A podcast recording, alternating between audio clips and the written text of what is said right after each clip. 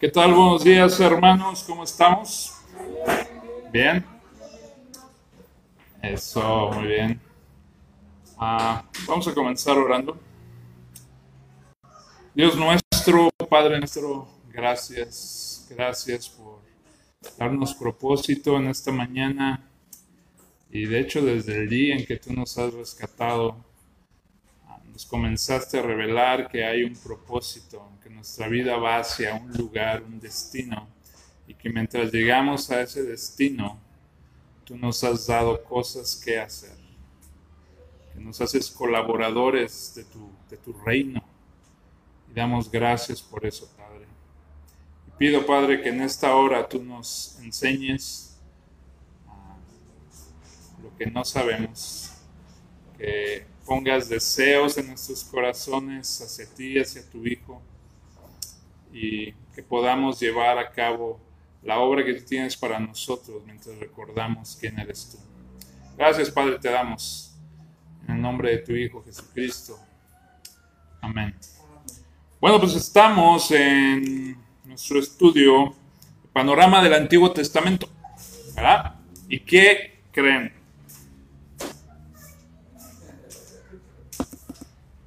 ¿Qué libro nos toca, recuerdan? ¿Alguien sabe?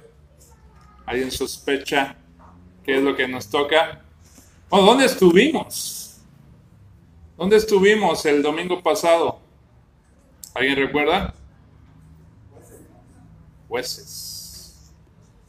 Entonces, tenemos Génesis, ¿verdad? Que nos habla de qué. Bien, traje ¿A quién le gustan los Jolly Ranchers? ¿A quién le gusta comer azúcar en la mañana? Junto con su yogurcito y su papayita, un Jolly Rancher. Entonces, aquellos que los vean más despiertones, que, que respondan, ¿qué creen que se van a llevar? Un Jolly Rancher. O, que nos diga la hermana Heidi cómo se pronuncia. ¿Cómo se pronuncia? Jolly Rancher. ¿Así?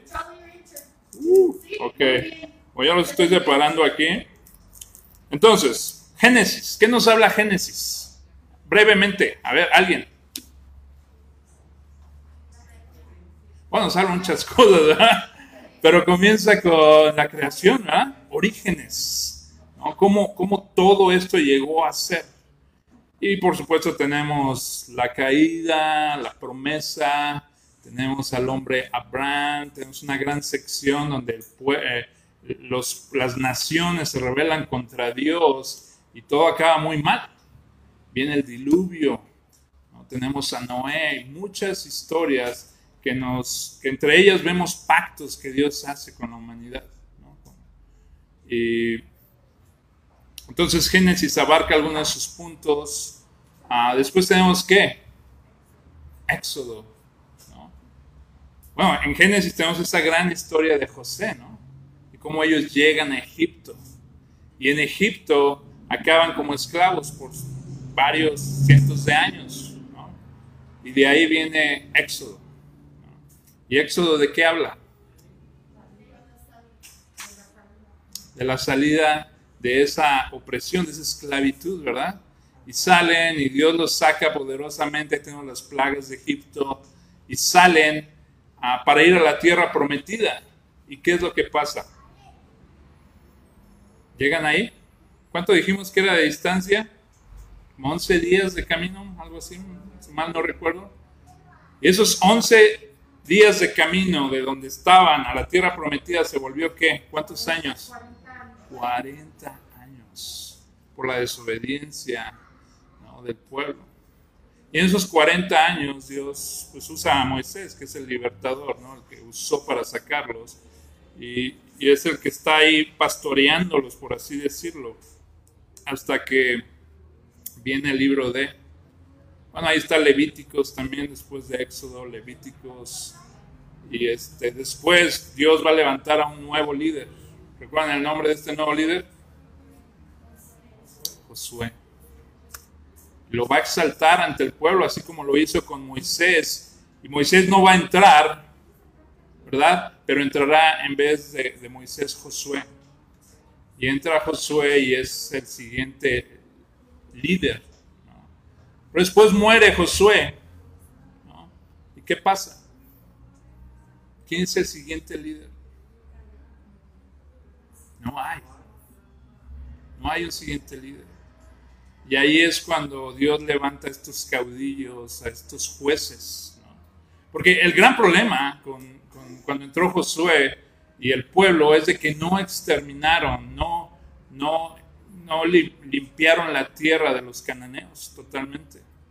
Y esos cananeos son los que se vuelven este, un problema para el pueblo.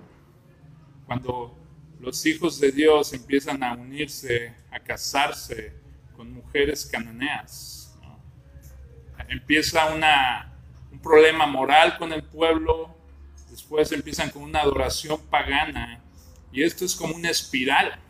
Y de hecho en el libro de jueces, como dijo el hermano Adolfo, eh, ves como un ciclo, donde el pueblo de Dios, que fue libertado de, Egipto, empieza a desviarse y empieza a hacer las cosas que no debe hacer, como unirse con mujeres que no son del pueblo de Israel. Y eso los llevaba a empezar a adorar otros dioses y a practicar adoración terrible. O sea, una de las adoraciones terribles que hacían estos, a estos pueblos era sacrificar a sus hijos como, sacrificio a, sus dioses paganos. Entonces se vuelve terrible. Y, en el libro de los jueces, como decía el hermano, son como, como ciclos donde estos hombres empiezan a alejarse, ¿no? Dios manda un castigo, generalmente usaba a los pueblos, este, a los cananeos. Estos, este pueblo después eh, clamaba a Dios y Dios levantaba a un juez para liberarlos. Y parecía que todo está bien, ¿no? Pero ¿sabes qué pasaba después? Comenzaba otra vez ese ciclo, ¿no? De separarse de Dios, de, empezar una adoración pagana. Dios los castigaba y Dios volvía a levantar, ellos clamaban a Dios y Dios volvía a, levantar a un caudillo para liberarlos. Y esto lo ves como siete veces en la Biblia a través de esos, dicen que son como 350 años, aunque a veces en la Biblia parece que nada registra como 250 años, pero si te pones a contar todos los años que estos jueces gobernaron, fue un total como de 400 años. ¿no? Y vemos ese ciclo. Y alguien lo comparaba, o sea, imagínate que hay una persona que se está ahogando, te avientas, ¿no? Lo sacas como puedes, esta persona dice, ah, muchas gracias, ¿no? Y se da la media vuelta y se vuelve a aventar al agua. Y empieza a clamar por ayuda y te vuelves a aventar, lo vuelves a sacar y te dice, oh, me has salvado dos veces, muchas gracias. Se da la media vuelta y se vuelve a aventar. Y así, ¿hasta cuántas veces lo vas a salvar? ¿No? Pues es la historia en jueces. ¿no? Entonces es una historia pues que no enseñaríamos tal vez todo en la, en la, en la clase de, escuela dominical de los niños, porque tiene cosas perturbadoras, tiene cosas sangrientas, ¿no? terribles. Y, y, cuando te pones a leer todo eso, ves un, eso es lo que pasa cuando el pueblo de Dios se separa, se aleja de la, de la ley de Dios, de su Dios. ¿no? Y empieza estos ciclos, porque no solo es un ciclo de, que te alejas, ¿no? Manda un juicio, ¿no? Pides ayuda y te rescatas, sino aparte es algo como que va en descenso. Empieza el pueblo a hacer cosas peores cada vez, ¿no? Entonces, ese es el contexto. ¿Por qué estoy hablando de jueces? Y el hermano Adolfo ya habló de jueces. Porque ese es el contexto de, de nuestro libro de hoy, que es Ruth. En el capítulo 1, versículo 1, si estás ahí. ¿Cómo dice? ¿A ver alguien que lo pueda leer?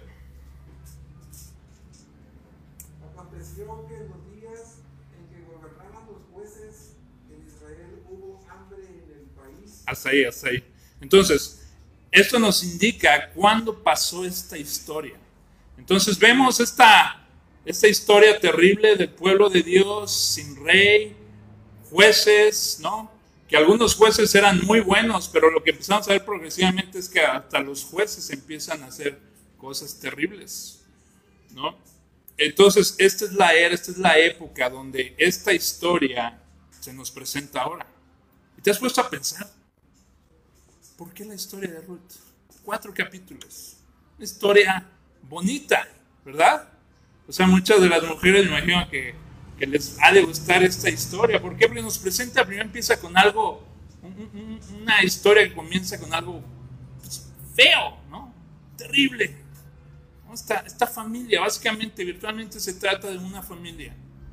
De Noemí, su esposo, sus hijos, que salen de la tierra prometida para ir a la tierra de Moab para buscar mejores pastos, pastos más verdes si tú quieres. Pero lo que nos ayuda a entender, jueces, es que la situación en Israel es, no es buena. El juicio de Dios está sobre su, pueblo, por todo lo que han hecho, por cómo se han separado de, Dios y de su ley. Entonces podemos entender que, que este hombre está saliendo de la tierra prometida y se está llevando a su familia. Recuerda que este hombre es parte, él también se ha rebelado contra Dios, igual que el resto del pueblo. Y ahora salen de la tierra prometida para buscar algo mejor. Pero si recuerdas la Biblia, no es bueno cuando el pueblo de Dios sale de la tierra prometida a ir a otros lugares. Ahí tenemos la historia de Lot y muchas más que cuando salen y bajan al valle a, buscar mejores tierras, mejores oportunidades, las cosas no salen muy bien. Entonces, esa es la época en la que se da esta historia. Bueno, el nombre de este libro, obviamente, es Ruth. ¿Sabes cuántos libros en la Biblia llevan el nombre de una mujer? ¿Quién? ¿Dos? ¿Cuáles son? Rancher. Muy bien. Dos libros, dos libros nada más. Ruth y Esther. Y eso es interesante. El libro de Ruth lleva este nombre y es uno de los personajes de esta historia. Bueno, uno de los personajes principales. Si pudiéramos nombrar tres personajes principales en esta historia, ¿cuáles serían? A que levante la mano que sabe. A ver, chino.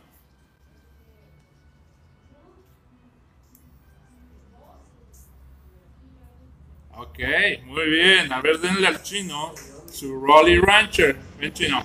Te lo voy a poner.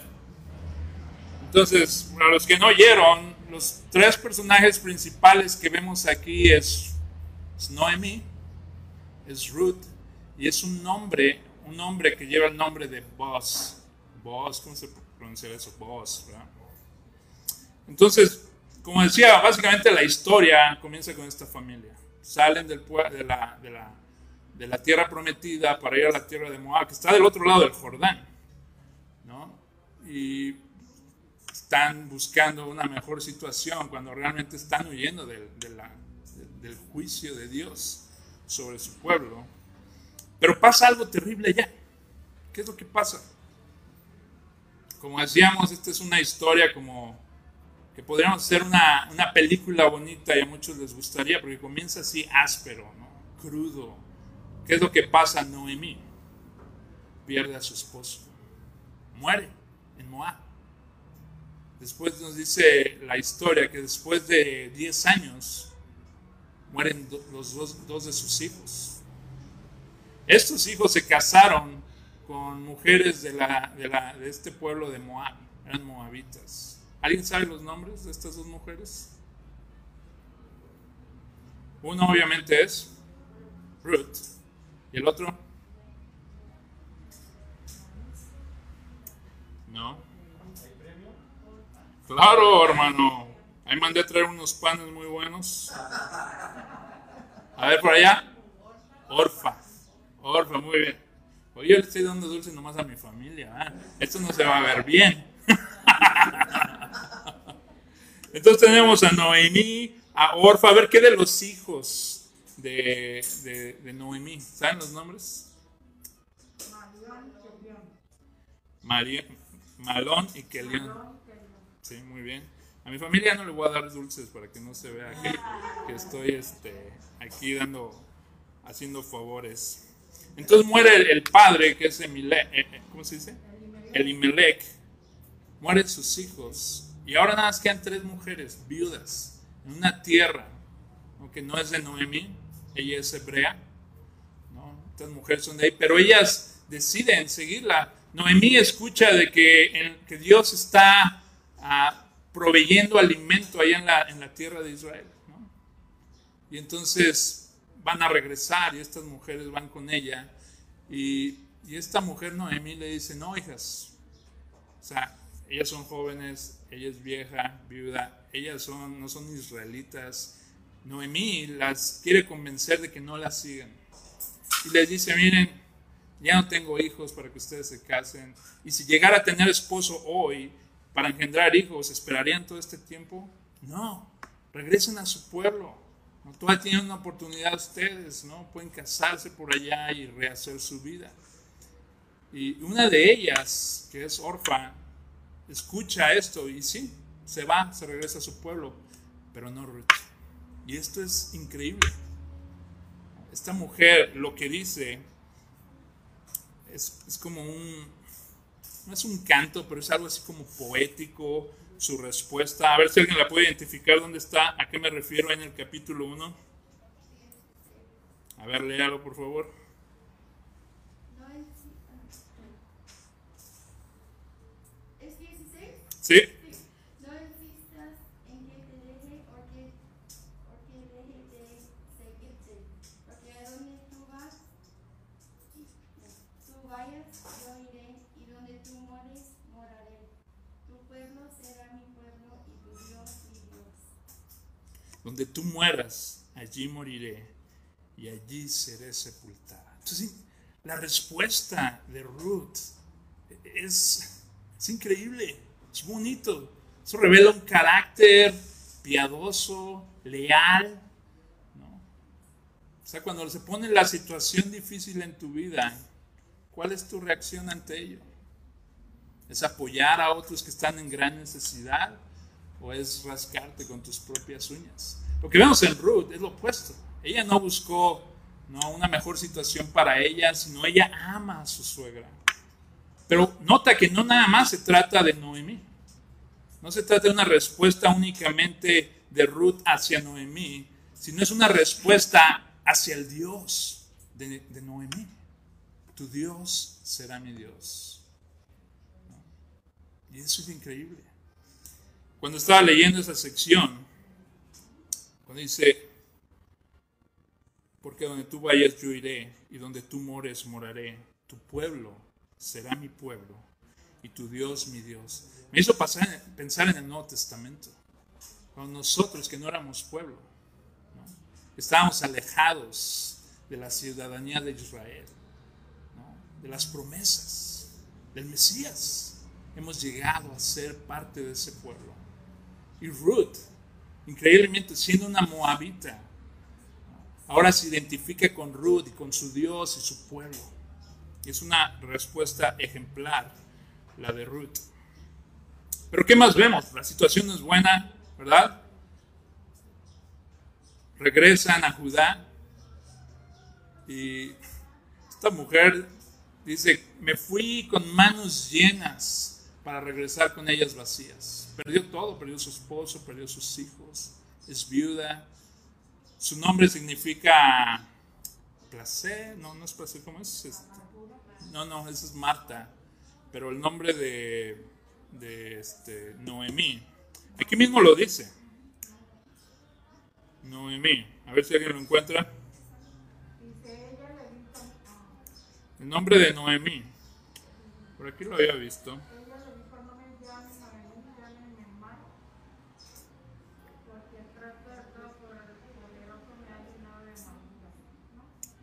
Bueno, sí, eso es lo que significa Marta.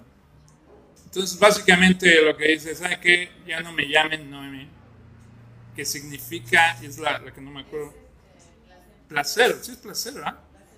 Placentera. Sí, placer como que no, no, me, no me hacía clic. Placentera. Ya no me llamen así porque he perdido todo. Y, ella atribuye todo este castigo a Dios. Y de ahí viene su desesperación. Es, llámenme amargada, ¿no? porque, porque el Señor Dios me ha, me ha mandado todo esto. Y vemos esa situación así, pero después, ¿qué pasa? ¿No? Esta, esta Ruth dice, bueno, pues voy a ir a trabajar, buscar alimento para nosotras. ¿no? Y, y hay una frase que dice ahí de que por casualidad ella acabó en cierta parcela que el dueño era vos. Y esa, esa frase dice por casualidad me llamó la atención. Porque cuando empezamos a ver esto, nada de esto es casualidad. Dios está activamente trabajando a través de todo esto. Aunque vemos esta pequeña historia de una familia y unas viudas, realmente esto está en el contexto más grande, ¿no? de que no hay rey en Israel y cada quien hacía lo que bien le parecía. Después de tener a esos hombres como Moisés, Josué, algunos jueces más o menos buenos, pero ahora la nación está dividida. Cuando estaba Moisés, todo el pueblo estaba unido bajo el liderazgo de Dios a través de su profeta, de su siervo Moisés. Con Josué igual, pero ahora está dividido. De hecho, estos jueces no, no, no cubrían, no juzgaban todo el reino de Israel. Estaban como por secciones. Algunos en el norte, algunos en la parte media, algunos en el sur. Entonces no había una unidad como nación. Y cada quien hacía lo que bien le parecía. Aunado a eso, empezaban con adoraciones paganas y las cosas no marchaban bien. ¿no? Pero ¿qué, ¿de qué se trata este libro? ¿Por qué está aquí este libro? Precisamente es eso, es lo que Dios está haciendo. A pesar de cuando el hombre se separa de Dios y empieza a entrar en este ciclo que no es bueno para él, no hay, no hay un propósito. Y, eso es una, una, algo en que meditar ahorita. Tú, que eres parte del pueblo de Dios, ¿tienes propósito? ¿O estás en un ciclo donde te has separado de Dios? Donde Dios manda cosas a tu vida o permite que las consecuencias de tus decisiones lleguen a ti, que te da los deseos de tu corazón, que, que no son buenos, ¿no? Cuando, cuando tus deseos no tienen nada que ver con Dios, que Dios te dé los deseos de tu corazón es peligroso. Y después clamas a Él. Y Dios en su misericordia te responde. Pero sigues en estos ciclos que no vas a ningún lado, no hay propósito en tu vida. ¿Es esa tu, tu situación con Dios? ¿O es una donde es lineal? La historia del pueblo de Dios, la historia de la humanidad, es una historia lineal para algunos. ¿no? Los que ahora tienen propósitos, los que ahora están unidos por medio de Jesús al pueblo de Dios. Y ellos tienen un destino. ¿Cuál es tu situación? ¿Es de ciclo o vas a algún lado? Entonces,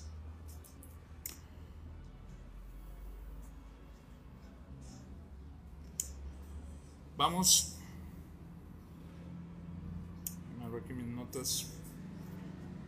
Dios está trabajando, está organizando todos estos eventos. Nada escapa de su mano. Lo que vemos es eso que vemos la soberanía de Dios trabajando, aunque parece que todo no va bien. ¿no? Y no sé cuál es tu, tu, situación en este momento. Pero cuando, cuando el problema viene, cuando la hambruna espiritual la hambruna literal viene, pues tendemos a perder de vista todo. ¿Verdad? Las cosas ponen difíciles, no sabes cómo le vas a hacer pero lo que esta historia nos, muestra es que Dios está trabajando para el bien de su pueblo, que aún puede usar todas estas situaciones, ¿no? Y, y en el título de, de, tus notas, si las tienes ahí, el título de esta sección dice, Dios orquestra soberanamente todas las cosas. Dios orquestra. Dios está poniendo todo en su lugar soberanamente, incluso las pruebas, por el bien de su pueblo, a quien un día redimirá a través del gobierno perfecto del rey pariente. Esa frase, ¿se te hace familiar rey pariente? ¿No? El familiar, el pariente redentor. ¿no? Es algo que, que, es que no es parte de nuestra cultura, pero eso, eso viene de, de la ley de Dios. Donde cuando, cuando un, ¿recuerdas la historia de Jesús y los saduceos? Cuando le dicen, ok, que le traen un, un, este, un rompecabezas teológico, ¿no? Recuerda que los saduceos no creían en la resurrección, en la vida después de la muerte. Entonces están atacando a Jesús y le traen esta pregunta respecto a una mujer que se casa y después su esposo muere y entonces el hermano se casa con ella y muere y así sucesivamente varios hermanos se casan con ella. La pregunta es, bueno, ¿quién va a ser esposo? Si la resurrección es verdad, ¿quién va a ser esposo de los siete? Y Jesús le dice, no, ustedes no conocen el poder de Dios, ¿no? ni la palabra de Dios. ¿no? Pero básicamente es cuando una, ya, ven que la descendencia venía por medio del hombre, ¿verdad? Cuando una mujer moría y no tenía hijos, la descendencia podía ser truncada ahí, desaparecer, esa familia, esa línea. Entonces, para evitar eso, lo que hacían es de que el, el, el hermano del difunto podía redimir a esa familia. ¿Y cómo lo hacían? Tomaba a esa mujer como su esposa. Y también en el año del jubileo había muchas cosas que podían, este, si tenías deudas, eran perdonadas. Y era parte de eso, esto del pariente redentor para que alguien pudiera reclamar ciertas tierras que habían sido vendidas, necesitaba estar ese, ese hombre, ese varón. Y si había muerto, la familia, la viuda, no podía reclamar eso, a menos que el pariente redentor se casara y continuara el linaje de su hermano. Entonces, básicamente, eso es lo que, lo que significa eso. Entonces está Ruth, ¿no? Está acá en este lugar que por coincidencia llegó, que es la tierra de Boz. Y, él se porta muy bueno con ella. ¿no? Le pregunté, ¿quién es ella? No, pues es Ruth, la moabita, que ha, regresado con su suegra, la viuda, Noemí. Y empiezo a oír del carácter maravilloso de esta mujer, una mujer bienaventurada. Y él queda impresionado con eso y decide ayudarla y está ahí trabajando, levantando las espigas de lo que los jornaleros van dejando, que era parte también de la ley de Dios. Él estaba, vos estaba cumpliendo la ley de Dios, de recibir al extranjero, al pobre, y permitirle comer de lo que quedaba en, sus, en, sus, en su campo. Pero no solo eso, sino que le da más abundantemente. Le dice, no, mira, ven, puedes tomar del agua, de, de lo que sacaron nuestros este, trabajadores, y le ayuda bastante. Al final se lleva como 20 kilos de, lo de la cebada, ¿no? Y regresa con Ruth, y, y Ruth queda sorprendida. Y cuando le pregunta, ¿a dónde fuiste a trabajar? No, pues con cierta persona que se llama Boz. Y los ojos de Noemí se iluminan. Y ahí en ese momento ella empieza a ver el favor de Dios. Puede ver la misericordia empieza a cambiar su mentalidad de que Dios no me quiere, Dios no me va a ayudar, todo esto viene por la mano de Dios. Y cuando empieza a ver esto, empieza a cambiar. Dios, que ayuda a los vivos y a los muertos. Y empieza a ver esperanza en Noemí también.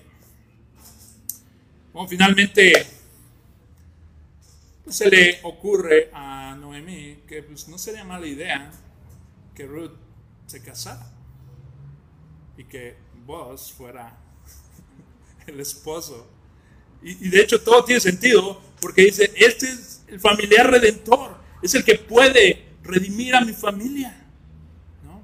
Entonces le dice, bueno, en esos tiempos no era, ni hoy en día creo yo, no es bien visto que una mujer se le declare a un hombre, que le, que le pida matrimonio. Y no es lo que hace Ruth pero sí muestra que está disponible. Y es cuando le dice a su suegra, mira, ponte tus mejores ropas, perfúmate, y cuando pase esto, cuando uh, vos vaya y come y, y, y, celebre, este, y se vaya a dormir, tú haces esto. ¿Qué es lo que hace? Muestra una forma de decirle una mujer a un hombre que está disponible para matrimonio. ¿Y cuál es eso? Descubre los pies cuando esté dormido ¿no? y caliéntaselos. Qué bonita forma, ¿no? De pedir, de decir, hey, estoy disponible. Creo que Norma hizo. Ah, no, no sé. ¿No? Entonces ella, ella muestra que está disponible para matrimonio. Y este boss entiende perfectamente el mensaje, lo entiende, es algo cultural. Dice, ok, voy a hacer lo que tú me pides, niña. Pero él queda sorprendido porque, porque Ruth, siendo joven, al parecer algunos piensan que era hermosa físicamente, hermosa internamente, con un carácter piadoso, virtuoso. Ella tiene, tiene la opción de buscar a un hombre más joven, rico o pobre, lo que pero alguien más joven. Vos no eras joven.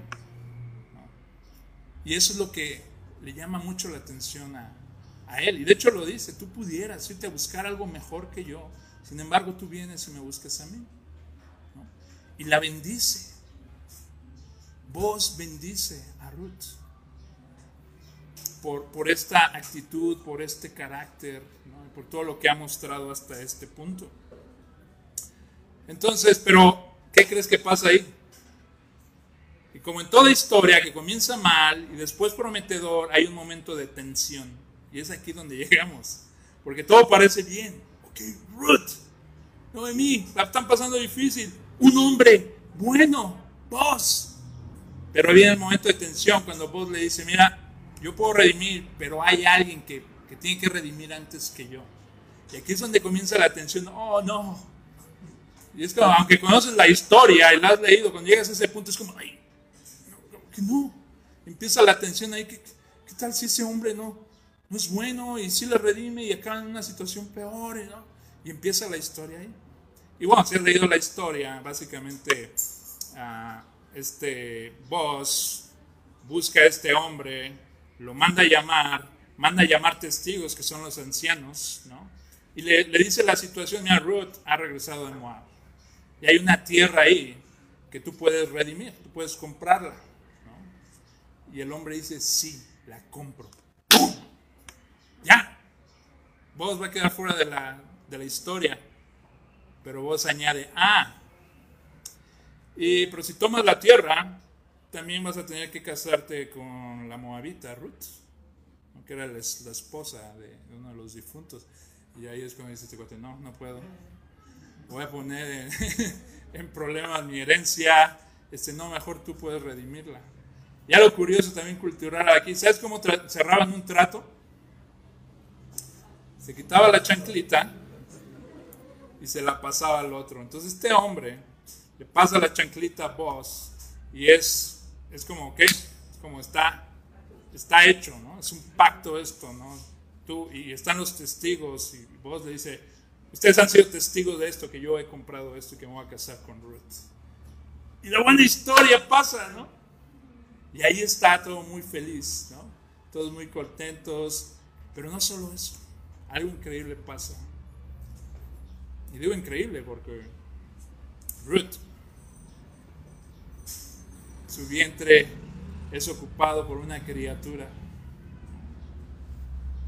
Perdón, una criatura y, y, Noemí está contenta y las mujeres de, de, ahí de ese pueblo empiezan a bendecir a esta Ruth, a, a, a Noemí por este gran evento. De que después de toda la penumbre ahora va a concebir un hijo, o sea, un nieto, pues. O sea, la dinastía va a seguir. ¿Y qué es lo que dice? Déjenme leerlo aquí.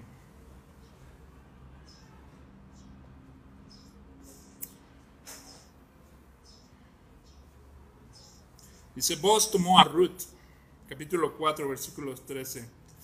Tomó a Ruth y ella fue su mujer. Y se llegó a ella. Y el Señor hizo que concibiera y ella dio a luz un hijo. Entonces las mujeres dijeron a Noemí, bendito sea el Señor que no te ha dejado hoy sin redentor. Que su nombre sea célebre en Israel que el niño también sea para ti restaurador de tu vida y sustentador de tu vejez, porque tu nuera, que te ama y que es de más valor para ti que siete hijos. Increíble. Lo ha dado a luz. Entonces Noemí tomó al niño, lo puso en su regazo y se encargó de criarlo.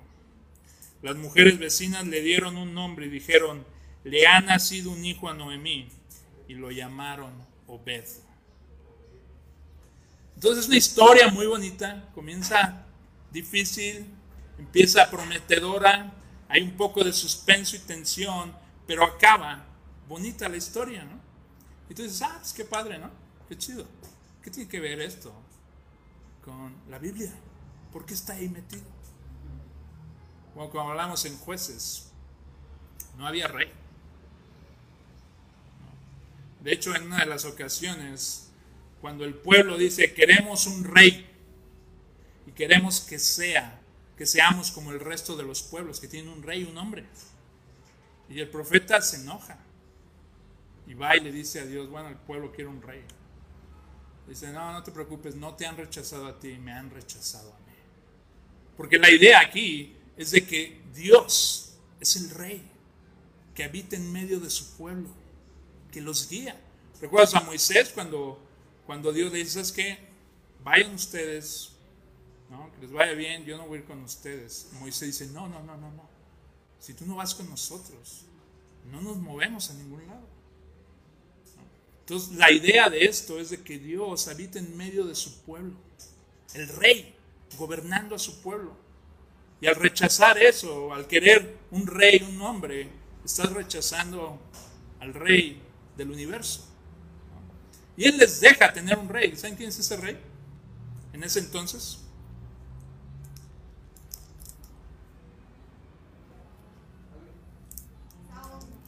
Saúl. Aquí lo damos. Es el rey Saúl. Es el nombre muy alto, apuesto, pero que tiene problemas en su carácter profundamente mal empieza a comprometer la obediencia y finalmente el reino se le es quitado. ¿Y quién es el segundo rey? Rey David.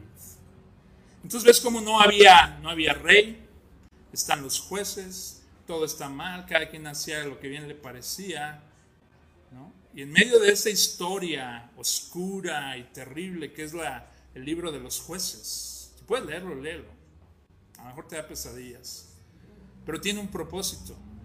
Y es mostrar qué es lo que pasa cuando el pueblo de Dios se separa de Dios y de su ley.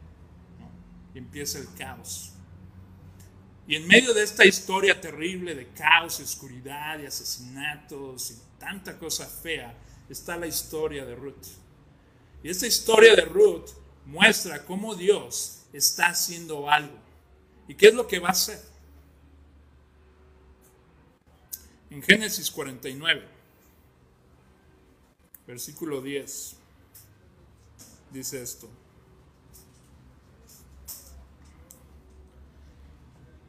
¿Sabes que vos es un descendiente directo de Judá? Vos es un descendiente directo de Judá. Fíjate lo que dice aquí. Capítulo 49, versículo 10. Aquí está hablando de Judá, uno de los hijos de, de Jacob, que eventualmente se vuelve una tribu. Dice, el cetro no se apartará de Judá. ¿Qué es un cetro? Es algo con lo que gobierna un rey. ¿no? El cetro representa gobierno, autoridad. En los pueblos municipales es cuando pasa el nuevo, este, uh, ¿cómo se dice? El que va a gobernar, no, no es gobernar. Presidente, en algunos lugares he visto que les dan un cetro, ¿verdad? Y el cetro lo tienen ahí, a veces colgado. Eso representa de que él tiene la autoridad para gobernar. Bueno, aquí habla de que el cetro no se apartará de Judá, y la vara de gobernante de entre sus pies hasta que venga aquel a quien se le fue prometido. Y esta es una profecía, mucho antes de que hubiera reyes. Se hablaba de un rey que vendría por medio de Judá, que gobernaría. Dice, y a él sea dada la obediencia de los pueblos. Bueno, vos es un descendiente de Judá. ¿Sabes, ¿sabes quién es la abuela de, de vos? Rap. ¿Sí, no? Rap. Cuando ves en Mateo la genealogía de Jesús, ahí está Rap. Hay otros que no son los mejores candidatos, pero es donde viene el linaje del Mesías. Entonces, lo que está haciendo Dios es traer a su pueblo lo que él había prometido desde hace mucho. Nunca me cansaré de hablar de Génesis 3.15, porque es la promesa de que Dios arreglaría ese gran problema. Pero la revelación empieza a, mostrarse más claramente, y este es uno que vendrá por medio de la tribu de Judá, este rey, ¿no? el cetro que se le daría a él, que su reino no tendría fin. Y es el cumplimiento de Dios de traer a ese hombre que él prometió en Génesis, que vendría por medio de la tribu de Judá, el león de la tribu de Judá. Bueno, si estamos ahí en Ruth, a propósito, a propósito, no leí la última parte. Y dice, las mujeres vecinas le dieron un nombre y dijeron, le ha nacido un hijo a Noemí. Y lo llamaron Obed. Él es el padre. Fíjate, ¿quién es este niño?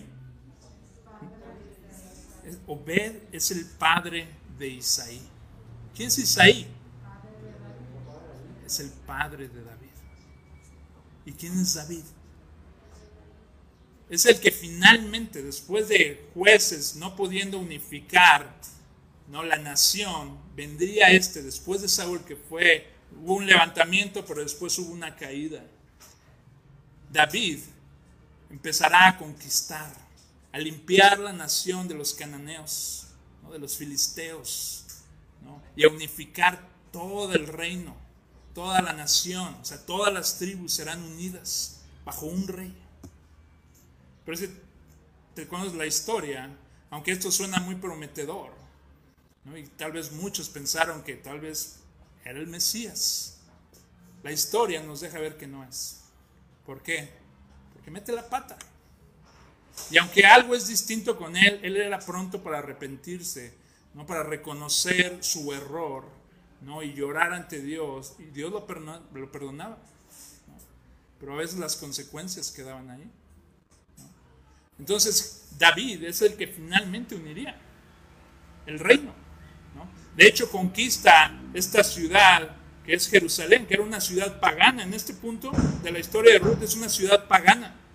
David la toma y la hace la capital de la nación. Y no solo eso, él quiere ahora si ya tenemos la nación política, ¿no? El punto, la sede política, la capital, Jerusalén. Entonces ahí mismo debe estar la casa de Dios. Y él pide a Dios, hey, quiero construirte una casa. Y Dios básicamente dice, bueno, pues muchas gracias, pero no es posible. Tú no podrás. Pero hey, uno de tus hijos lo hará. Y después empieza a hablar de un descendiente futuro que sería un rey y que su, reino no tendría fin. Y ese es Jesús. Entonces, básicamente la historia de Ruth nos muestra que no importa qué estés pasando, Dios está obrando con un fin. Que tal vez va a ser bueno eventualmente para tu vida y si no, en el futuro algo puede pasar. Y ese es el plan de Dios, que está haciendo cosas en ti, a través de ti. Pero estamos aquí unidos ahora por el Mesías, Jesús, el Hijo de David. Y bueno, lo voy a dejar hasta aquí en Ruth. Nada más brevemente, ¿hay algún comentario, una pregunta? Me quedaron aquí unos dulces, sé que los puedo dar ahorita. ¿Comentario o pregunta?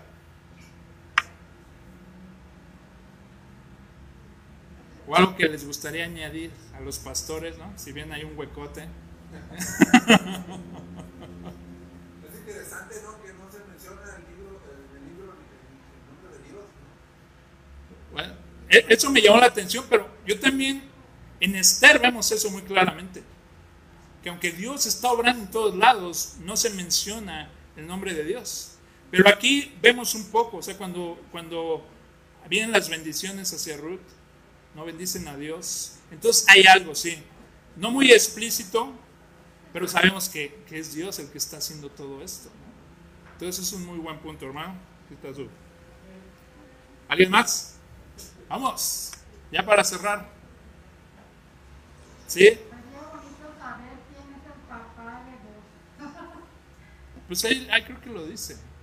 Entonces, eh, al rato, si alguien lo encuentra, nos lo puede comunicar. Vos. Yo lo sé, pero Ah, tú lo sabes. Ah, entonces tiene jiribilla la pregunta.